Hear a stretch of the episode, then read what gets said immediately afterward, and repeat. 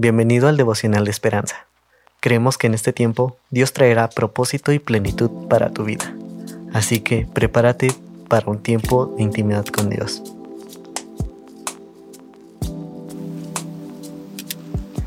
...4 de mayo... Eclipse... Levantaré el tabernáculo caído de David... ...levantaré sus ruinas... ...y lo edificaré como en el tiempo pasado...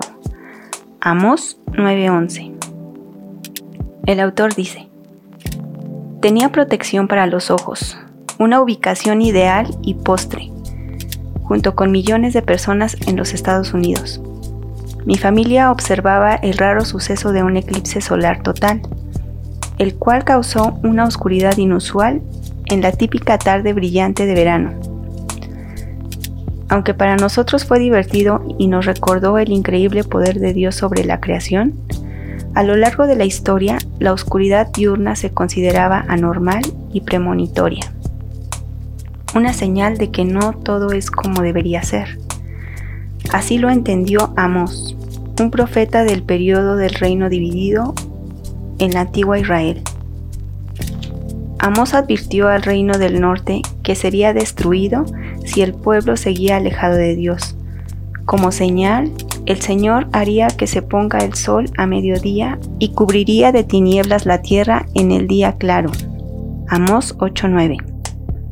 Pero el mayor deseo y propósito de Dios era y es recomponer todas las cosas. Aunque el pueblo fue llevado cautivo, Dios prometió que un día repatriaría a un remanente a Jerusalén y que levantaría sus ruinas y lo edificaría como en el tiempo pasado. Aún en lo más oscuro de la vida como Israel, podemos encontrar consuelo en saber que Dios devolverá la luz y la esperanza a todos los que busquen al Señor.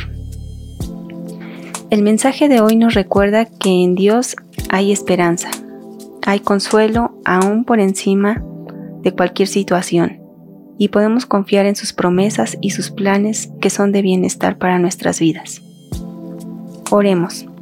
Señor, Gracias por la esperanza que nos das a través de tu palabra, por ser la luz en medio de las tinieblas. Gracias porque todo lo haces nuevo, de lo que aparentemente puede ser destruido. Te pido que nos ayudes a buscar tu rostro en tiempos de dificultad y que nuestra fe nunca vale. En el nombre de Jesús. Amén. Esperamos que hayas pasado un tiempo agradable bajo el propósito de Dios. Te invitamos a que puedas compartir este podcast con tus familiares y amigos para que sea de bendición a su vida. Puedes seguirnos en Facebook, Instagram y YouTube como Esperanza. Hasta mañana.